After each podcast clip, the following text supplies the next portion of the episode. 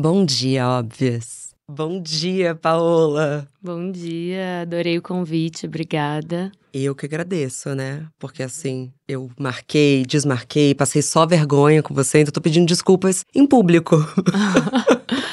Mas é isso também. Eu acho que até o que a gente vai trazer aqui fala sobre flexibilidade, assim. E eu sou super flexível, então tá tudo certo. Qual é o seu signo? Escorpião.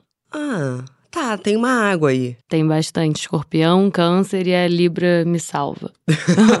Lua em Libra. Lua em Li- te arranca das profundezas, né? Me arranca, porque senão era só mergulho profundo. O negócio é punk.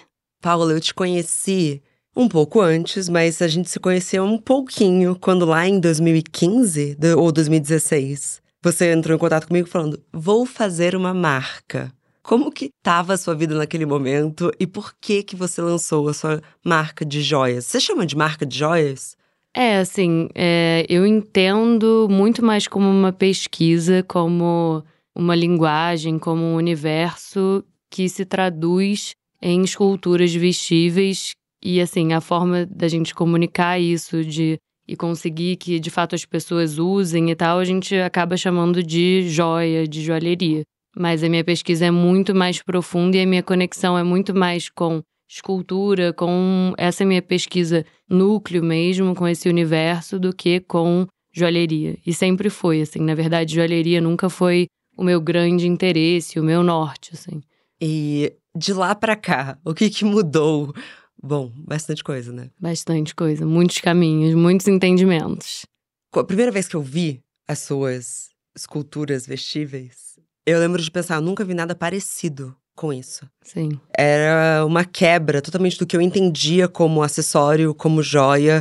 E eu acredito que na criatividade, pra gente fazer o novo, a gente não pode quase que olhar pro lado. Então tem que fugir de toda e qualquer regra. Mas isso, isso também exige coragem e autoestima. Porque não me parece que em algum momento você se trava e pensa: nossa, isso é louco demais.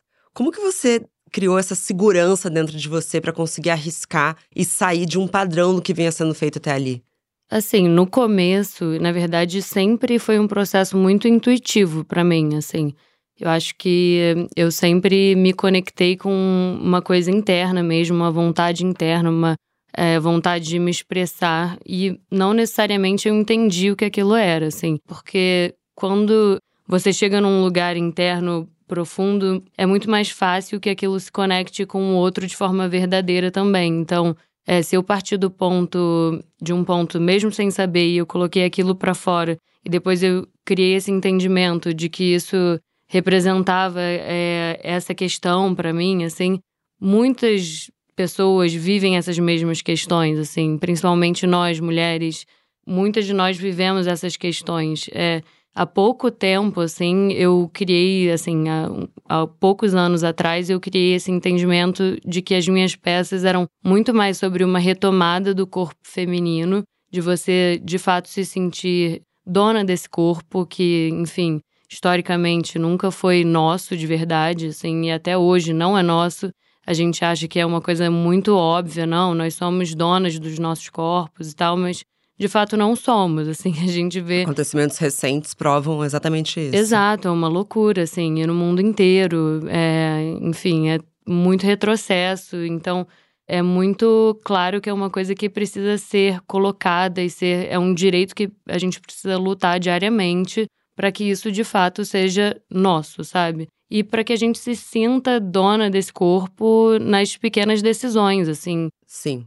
E tem alguma peça além do bracelete que conte alguma dessas histórias? Você falou que você passou por vários momentos pessoais que acabaram transbordando para essas peças. Tem alguma história legal para contar? Ah, eu acho que várias, assim. As minhas peças são muito, assim, elas falam, expressam momentos que não momentos só internos, assim, mas coisas que são que são grandes é, grandes pilares para mim, tanto tanto em felicidade quanto em pequenos traumas. mas Temos. é, todos, né? E assim, e também é, links que eu faço com, com coisas que eu observo e que me tocam, assim, né? É, Na nossa sociedade, enfim, no dia a dia, pequenos gatilhos, assim, de momentos que você fala, nossa, e você faz conexões e aí as coisas vão acontecendo, assim, mas de forma mais lúdica, assim, eu tenho várias peças. Tipo, eu tenho o, o Brinco Leonora, que fala também. Ele é todo um corpo feminino todo fragmentado.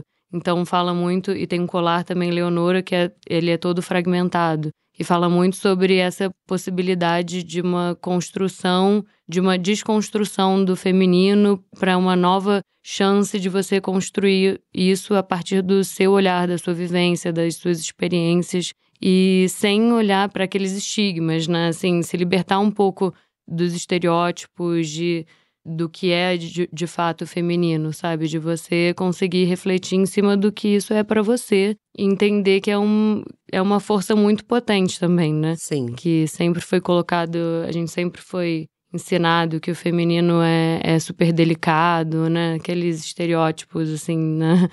básicos que a gente acha que no, na nossa bolha o entendimento já já aconteceu, mas não, assim, fica muita coisa marcada ainda né, no nosso inconsciente. Sim. A gente, antes de começar, estava esboçando um pouco o que íamos falar. E a gente começou a falar sobre como o autoconhecimento é muito chave para a criatividade. Eu penso que autoconhecimento, autoestima, esse lugar de segurança, e você falou, na verdade, o autoconhecimento é o pilar de toda essa vida. De certo, Paula. Sim. assim, eu acho que não tem como a gente passar pelo mundo, assim, né? Sem. Eu acho que todo mundo tá aqui para de fato voltar para si, sabe? E criar um entendimento sobre quem nós somos de fato e você tomar conta disso, assim, por completo. É, é uma construção, assim, eu acho que é uma busca diária, assim, né, de você entender de fato quem você é, o que você gosta, o que te dá prazer, o que te dá desprazer, o que te enche os olhos de emoção, o que te causa repulsa.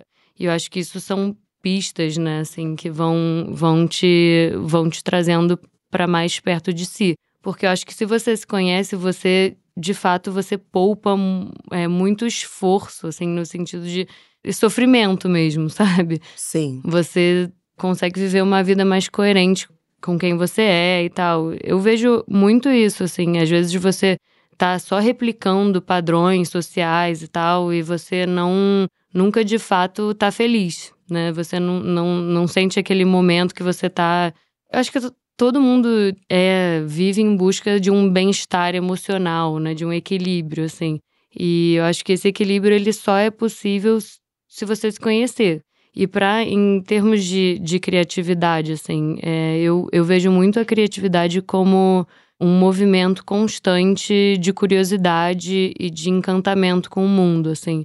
E eu acho que você só consegue ser é, genuinamente criativo, porque assim, você precisa ter repertório para ser criativo, né? Sim. Então, assim, e repertório de forma profunda. Você não, não adianta você ficar sempre na superficialidade de tudo. Você pode expandir nos seus repertórios, mas é tudo muito no raso, assim. Então, eu acho que você tem que ter repertório e você tem que ir fundo nesse repertório, assim. É melhor do que, que você tenha três interesses principais e vá fundo, super fundo nesses três interesses. E aí você consegue criar conexões dentro desses espaços, assim. Mas é um desafio porque eu acho que o autoconhecimento também é muito útil quando a gente fala sobre criar, mas também sobre vender. E existe uma questão que é um retorno, que é isso aqui vende, isso aqui não vende. Eu acho que isso é uma grande dor de toda pessoa que passa a vender sua criatividade. Como que você lida com isso, Paola? Eu é muito louco, porque quando eu fiz, quando eu comecei a fazer as minhas peças, eu nunca achei que as pessoas iam comprar, nunca. Não tinha menor, não tinha nem essa intenção no início, assim. É, a minha história foi muito meu interesse era muito mais sobre escultura, sobre essa pesquisa mesmo de escultura, enfim, é, de formas do tridimensional, e eu sempre tive uma necessidade de, de materializar os meus pensamentos, assim, não sei se é porque meu meio de céu é em touro. Pode ser. e aí eu precisava colocar aquilo, assim, para fora de uma forma concreta, assim, isso sempre foi uma necessidade minha. Então, quando eu sentei, assim, eu sempre fiz escultura, sempre é, desenhei, eu fazia de tudo, assim. Eu comecei, assim, diria, minha carreira, é, comecei a vender os meus trabalhos como ilustradora, aí eu fazia vitrines, fazia de tudo. Mas antes, assim, desde criança, eu sempre fazia é, escultura, fazia instalações, era muito doida, era minha, minha brincadeira era essa. Mas a sua família, todo mundo é assim? Ninguém, só eu. Só Mentira. eu nasci torta. Pro bem, né? Que louco, é. você lembra quando que você começou a se sentir dessa forma, de que você precisava colocar coisas criativas do mundo? Hum, assim, eu sou filha única, assim, então eu sempre tive momentos muito sozinha, assim, sabe? Então acho que era minha. Eu criava ali meus universos e ia criando. E era uma coisa até meio compulsiva, assim. Mas bonito, era quase uma companhia. É, exatamente. Eu ia criando o meu ambiente, assim. Então fazia muito no meu quarto, sei lá. Eu chegava e fazia. Pegava o que tinha, eu acumulava todo tipo de sucata. E aí pegava também o que tinha, sei lá, botões. Eu pegava os botões e linha e aí eu colocava compulsivamente no meu quarto inteiro, em todas as paredes do quarto. Pendurava com durex, botões e linhas de todas as cores e fazia tudo aquilo e deixava, sei lá, um mês, depois eu desfazia, aí trocava e fazia outra coisa. E sempre extremamente manual totalmente manual, sempre. Eu sempre tive essa necessidade de concretizar, assim, de como se fosse quase que expelir uma coisa e ver aquilo ali. E aí, enfim, hoje eu entendo que de fato era isso, né? E eu ficar, aquilo me provocava alguma coisa e me ajudava, eu acho que a dialogar com alguma coisa interna. E até hoje, você começa o processo manualmente? Como, como que é a etapa zero? A etapa zero é manual, assim, eu tenho, eu trabalho com massinha ou com alguma coisa que eu consiga chegar nesse tridimensional, é, mas desenho, massinha, eu tenho ideia o tempo inteiro, assim. Então, às vezes, quando eu não tô com um caderno, eu faço assim, rabisco nos meus notes do iPhone com o dedo mesmo. Mas eu, a ideia já tá ali, aí depois eu passo, é, faço um sketch, aí faço com massinha, e depois se eu entendo que aquilo pode funcionar, eu vou para outras dimensões, assim, do, do criar, sabe? Você falou isso sobre, ah, tô no meio de um lugar que não tô com meu caderno. Acho que esse é o grande desafio quando a gente passa a trabalhar com criatividade, viver de criatividade, que é a gente é atropelado por uma rotina, né? Sim. E a rotina, pelo menos da minha parte, é tudo menos estimulante criativamente. É. Como que você faz para sua rotina também não matar a sua criatividade? Hoje eu tô num momento muito sem rotina, porque eu fico entre Rio e São Paulo. É até uma, uma questão para mim, assim, de eu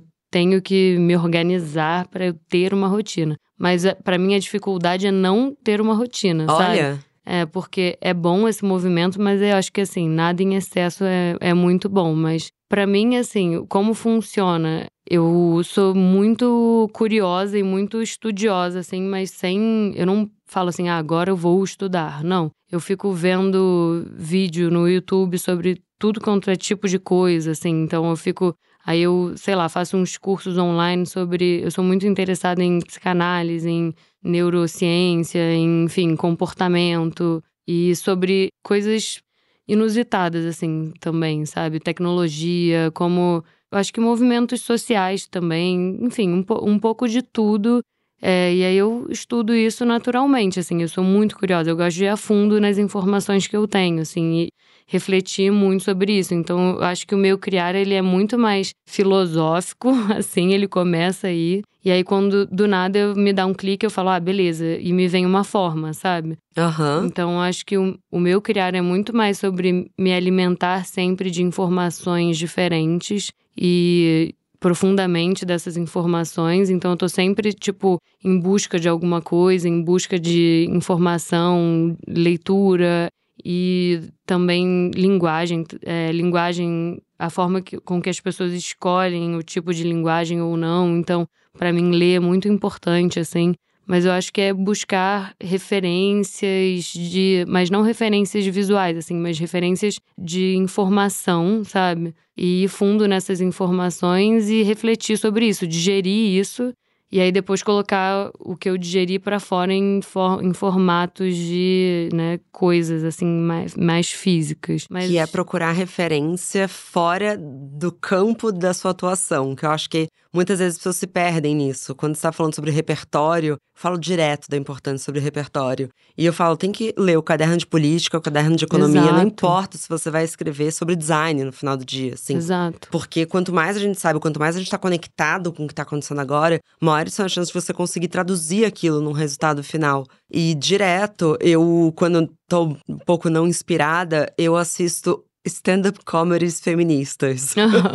Porque eu amo essas comediantes minas. Sim. Eu acho o texto delas fodas. Sim. É, elas têm umas sacadas, elas conseguem fazer algo extremamente político de uma maneira que você fala, nossa, uhum, sabe? Uhum. Você tá uma assustada. E eu vejo muitas pessoas assim, ah, eu quero escrever um texto. Elas vão ler textos parecidos com os delas. E na verdade, não é essa hora que você Péssimo. tem que descolar, não é? Exatamente.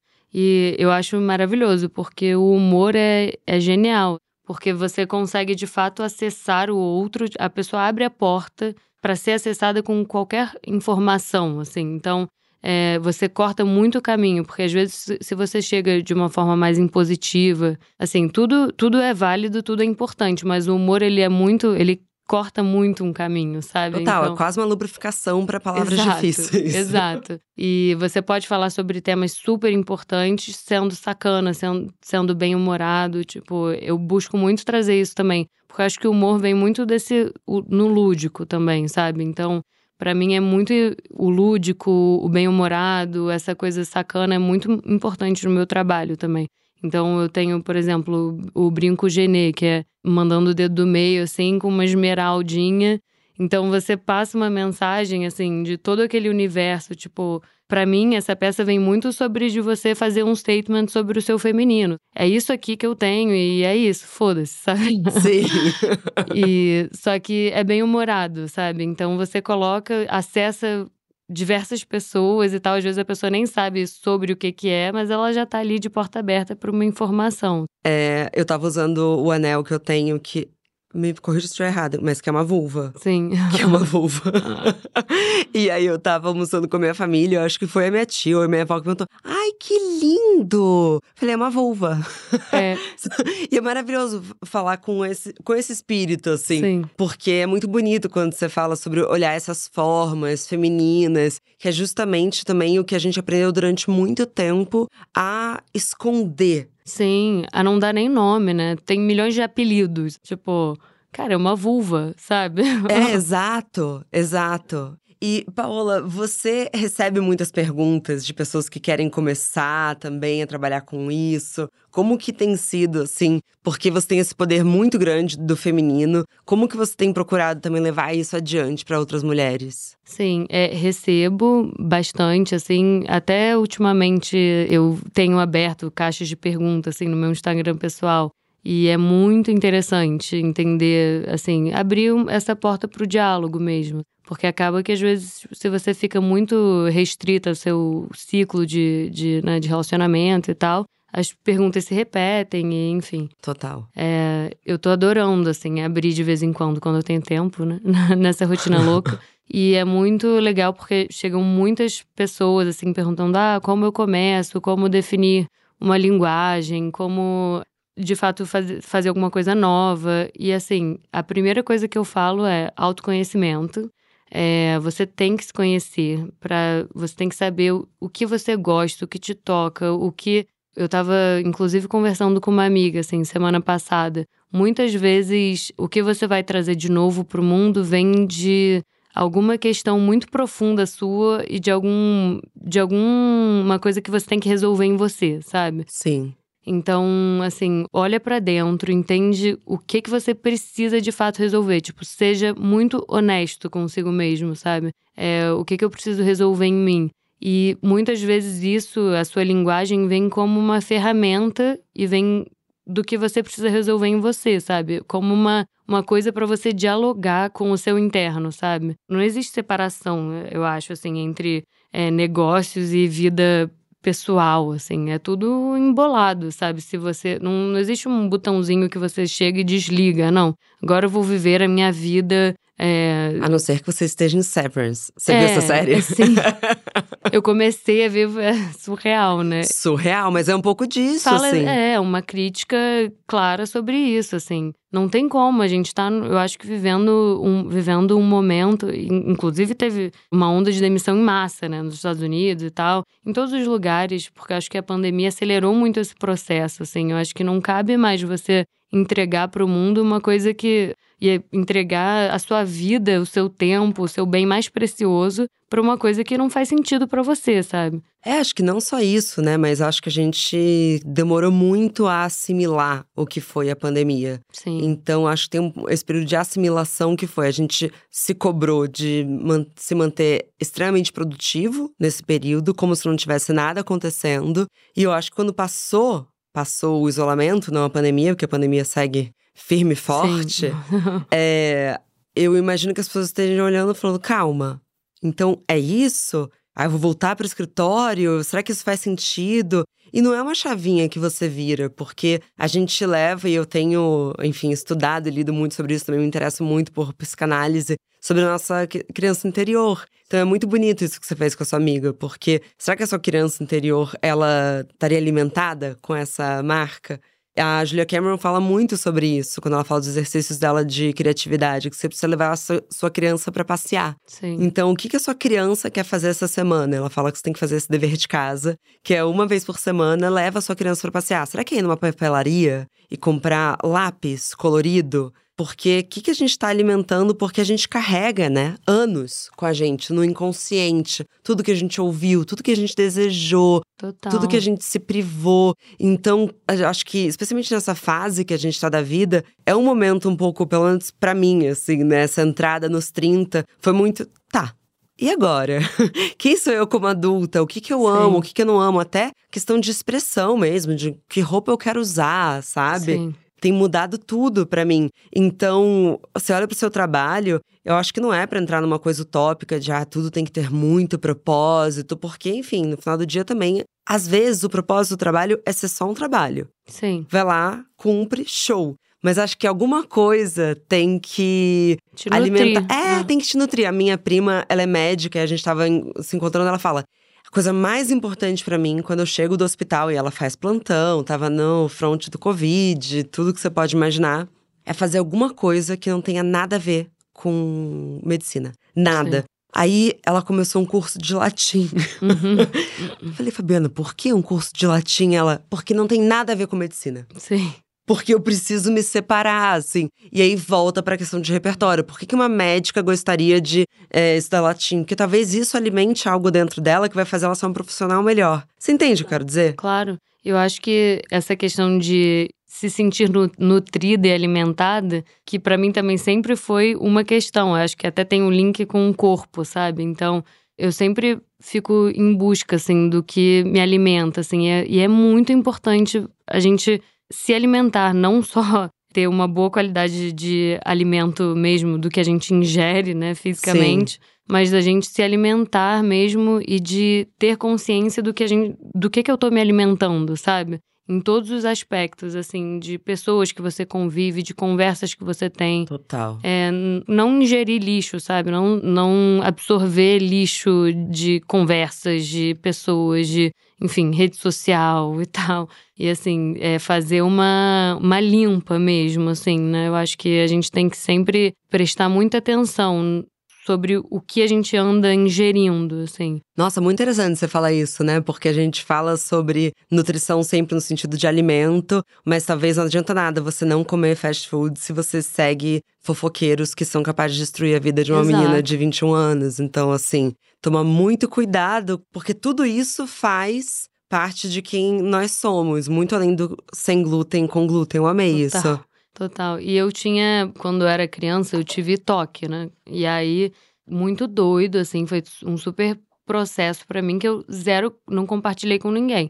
E aí, quando eu era criança, assim. E aí. Depois... Só explica um pouquinho, caso as pessoas não saibam o que é. É transtorno obsessivo compulsivo. É uma coisa que você desenvolve, assim, que é, é uma compulsão, né? Basicamente. E aí, depois eu fui disso, eu achei que eu tinha me curado e eu fui, tipo, pra uma compulsão alimentar.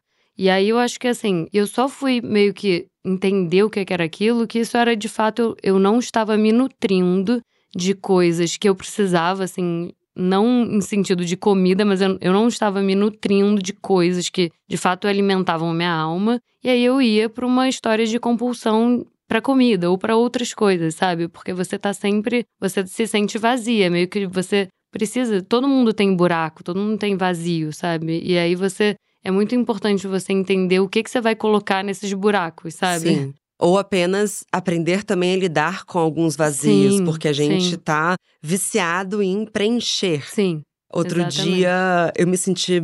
Sabe quando você tá naquele final de dia que você sente que assim, ao mesmo tempo você não tem mais nada pra dar, mas você sente que você deveria estar produzindo, você não fez metade do que você deveria, que você tá na beira de uma estafa, assim. Uhum. Aí era. Acho que era umas 10 e meia da noite. Tipo, eu ainda tinha muita coisa pra fazer, mas ao mesmo tempo não, eu não tinha mais força. Sabe quando você perdeu sua força já? Aí eu entrei no meu quarto, eu falei, peguei meu celular, deixei longe e fiquei, acho que uns 15 minutos, sabe, com a perna pra cima, quando você encaixa a sua lombar. E aí eu peguei, eu falei, não, chega. Minha cabeça tá parecendo uma praça de alimentação de shopping, sabe?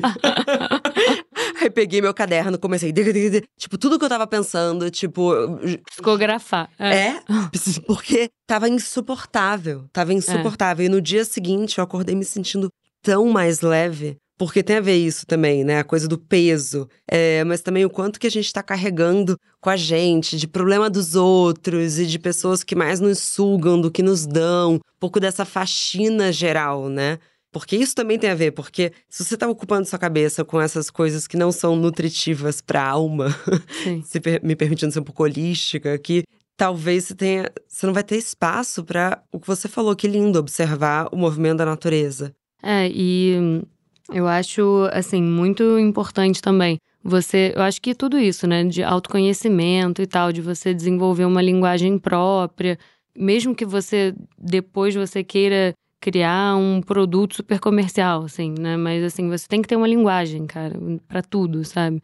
Eu acho muito importante também você entender e fazer as pazes e controlar o ego, sabe? Ou Porque o ego que vai te falar assim, não, não desenvolve uma linguagem, ou vai falar, ah, olha pra linguagem ali do amiguinho que tá funcionando. Então, assim, vamos competir com o amiguinho, vamos fazer, sabe? Então, eu acho que você olha pro seu ego, não é para O ego não é só de todo mal, tá? Tem que, ele é importante em alguns momentos, é importante ele controlado, mas você saber lidar com, com esse ego também, assim. E você saber lidar com o ego é você colocar as coisas é, no devido lugar, sabe? De importância Sim. também. Porque muitas vezes, cara, a gente se perde numa maluquice. E eu, eu sempre, assim, volto pra mim. Porque às vezes, nesse dia a dia de. Enfim, eu não sou só criativa, não sou só criadora.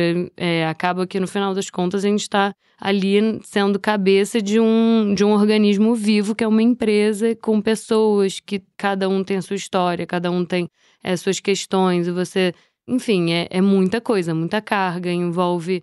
Assim, acaba envolvendo também a família das pessoas, porque. Total, você ganha cada família que entra na sua empresa. Não no Exato. sentido de que somos todos uma grande família, porque, pelo amor de Deus, É, isso é não. tóxico. Mas no sentido de que, se acontece algo na família da Dani, por exemplo, que é Sim. super meu braço direito, isso afeta, sim, ela emocionalmente e talvez ela precise tirar folga. E isso também Sim. vai ser necessário para a empresa. Então você se torna muito responsável, você ganha um peso emocional. Um peso emocional, exatamente. E muito no sentido de que é uma responsabilidade, assim, na, na marca, na Paula Vilas. é, É estranho falar em terceira pessoa? É, muito, é engraçadíssimo, eu acho muito engraçado. Mas somos todas mulheres, assim, então, cara, e muitas de nós somos as, as provedoras das suas famílias, sabe? Então, assim, eu falei muito nesse sentido, de é uma responsabilidade você fazer a coisa girar, sabe? Sim. Também. Então, é uma coisa que eu penso, sabe? Que te preocupa. Então, mas enfim, o que eu tava falando é porque é uma pressão, né, constante, assim, mas que você também tem que entender que, cara, eu não tô inventando a cura é, pro Sim. mundo, sabe? Então é muito importante você também dar um passo pra trás e falar: calma, eu estou fazendo isso por opção, eu estou porque eu acredito, e mas é um assim, privilégio poder fazer isso por opção. Sim, total, total. É porque eu não saberia fazer nenhuma outra coisa, assim, sinceramente. Saberia, Paola. A gente somos mulheres, a gente, ó, a gente dá nosso jeito. É. Eu não te perguntei antes, então se você quiser tirar um tempinho para pensar, tá tudo bem. Mas pra gente fechar, você indica algum curso, livro, algo para as mulheres que estão nos ouvindo, para elas começarem esse processo de autoconhecimento para a criatividade, construir essa autoestima criativa? Ui, difícil, sim. É, eu já fiz, já tentei entrar num curso sobre criatividade, achei maior roubada. e, assim. Fico aí aqui um alerta, não só uma dica. É, assim, porque é isso. Eu acho que é uma coisa de você criar repertório dentro daquelas coisas que genuinamente te interessam. Então, o que eu indicaria é honestidade consigo mesmo para entender o que de fato te interessa e aí pesquisa onde que você consegue mais informação sobre isso, assim. E esteja aberta para assim conversar com todo mundo, assim, sabe? É, não tem medo de fazer pergunta, de ter dúvida, de e também não se restringe ao seu núcleo de, de amigos, sabe? Cara, converse com as mais variadas pessoas, tem amigos diferentes, se deixa criar relações com pessoas que pensam totalmente diferente, assim, sabe? Não fica no conforto das suas amizades, dos seus pequenos núcleos, assim. Se aventura, é, seja, explore. É muito importante ter essa, essa curiosidade dentro de você, assim. E eu acho que, assim, a informação, ela abriu demais os canais. Tipo, eu pesquisava direto. Eu consegui ver uma entrevista da Tilda tem, tinha uma série em Yale que eles faziam várias entrevistas com pessoas aleatórias, assim. Então, cara, a informação tá aí, vai no YouTube. Tem pessoas maravilhosas falando, assim, filósofos maravilhosos. Tipo, tem Olgária Matos, que eu sou super fã. É, no YouTube, você consegue ver três horas dela falando maravilhosamente bem. Tem enfim, é, Maria Homem, que eu amo também. Amo. Tem, tem milhões de pessoas falando sobre assuntos hiper interessantes, de forma super profunda. Você consegue. É, você não precisa entrar dentro de uma sala de aula mais para fazer uma aula, sabe? Deixa ali, vai lavar louça. E aí o que eu mais faço é eu vou lavar louça, boto um vídeo no YouTube e fico escutando. Tô lavando louça, tô fazendo minhas coisas, tá ali. Acabou a louça rapidinho, depois vou fazer outra coisa, escutando aquilo. E é isso, você está se alimenta, alimentando de uma coisa que depois você vai refletindo, sabe? Também não é, é li 50 livros no mês. Eu até desconfio, né, de quem fala, ah, li 50 livros. Eu falo, beleza, mas o que que você absorveu disso? Porque eh, também uma, uma estafa do que você consegue absorver, né? Eu falei disso, eu entrevistei a Aline Bay na Bienal e eu falei sobre isso com ela, porque A Pequena Coreografia do Adeus é um livro curto. Uhum. E eu sou contra as pessoas que falam, eu li em uma tarde. Exato. Porque ele é muito profundo.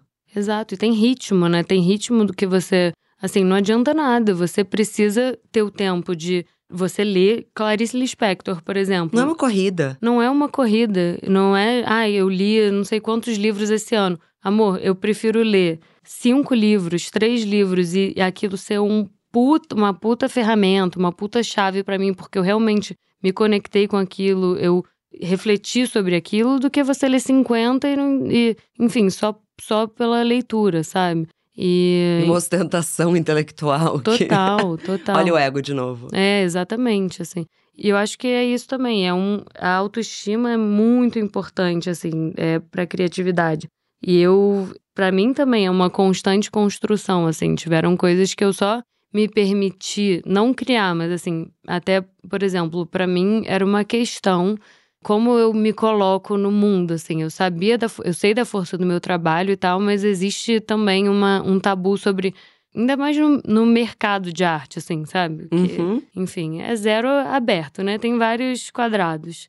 O que é muito contraditório, né? Porque. Deveria ser um lugar mais livre. Né? Exatamente, mas não é. É, até esse lugar do, ah, eu sou uma artista, não, mas eu faço um produto, então eu sou uma designer, eu não posso me colocar como artista. Só que o meu pensamento é totalmente é, de arte, enfim, é, fica também uma coisa, ah, as pessoas precisam saber o que você é, e ao mesmo tempo, e sempre vem a pergunta, o que, que você faz, e você fica, ah, como eu posso me colocar e tal. E para mim, recentemente, assim, só que eu consegui me assumir como artista, assim. Então, demorou, assim, mesmo a minha pesquisa sendo super profunda, super é um trabalho super profundo em vários sentidos, assim, só há muito pouco tempo que eu consegui me colocar dessa forma, assim. E foi a partir de um livro que eu li também, da Patti Smith, que é o Just Boys, Apenas Garotos, que eu consegui é, me colocar assim, porque eu me, me, vi muito, assim, na forma, é, na escrita dela e tal, você, cara, eu, na primeira página eu me identifiquei totalmente, assim, cara, esse livro é muito bom. É, do cacete, tipo, leiam, é maravilhoso. Nossa, eu lembro que eu terminei ele, eu tava numa viagem…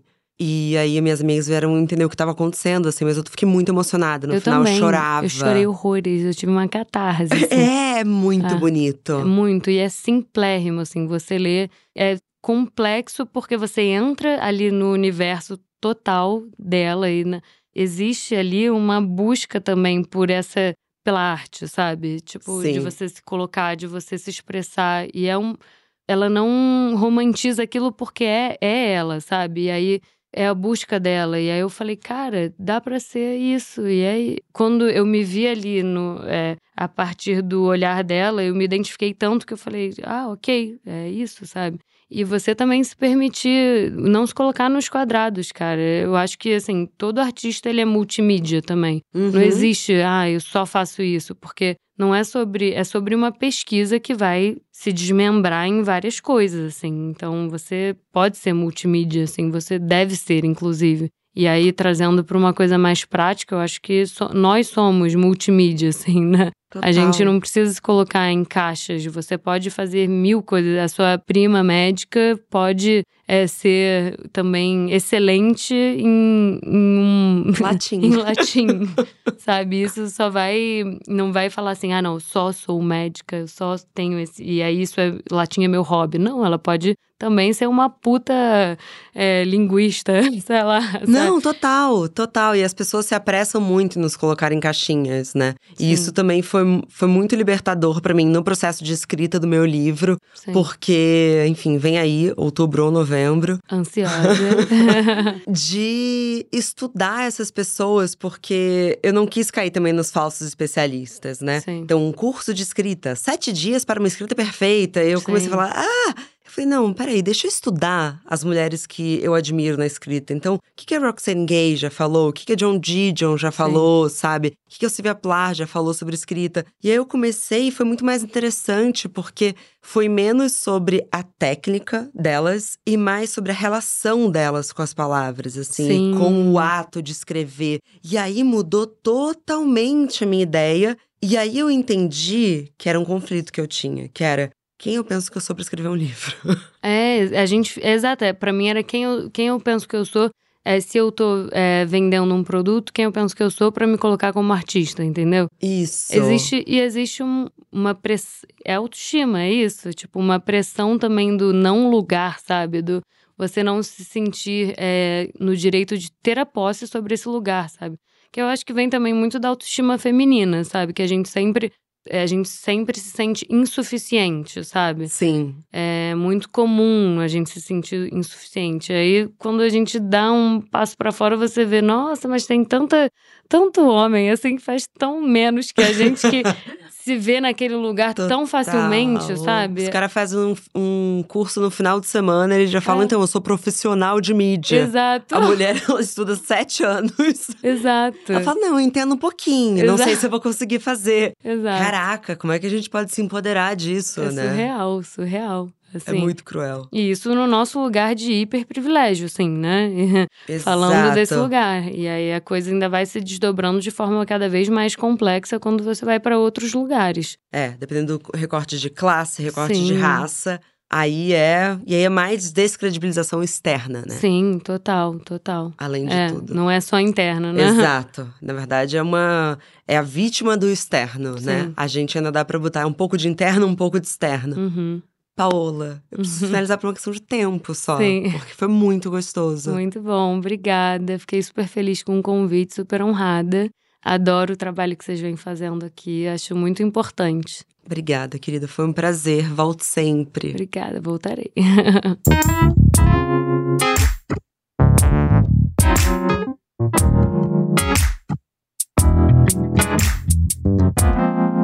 Bom dia, óbvias.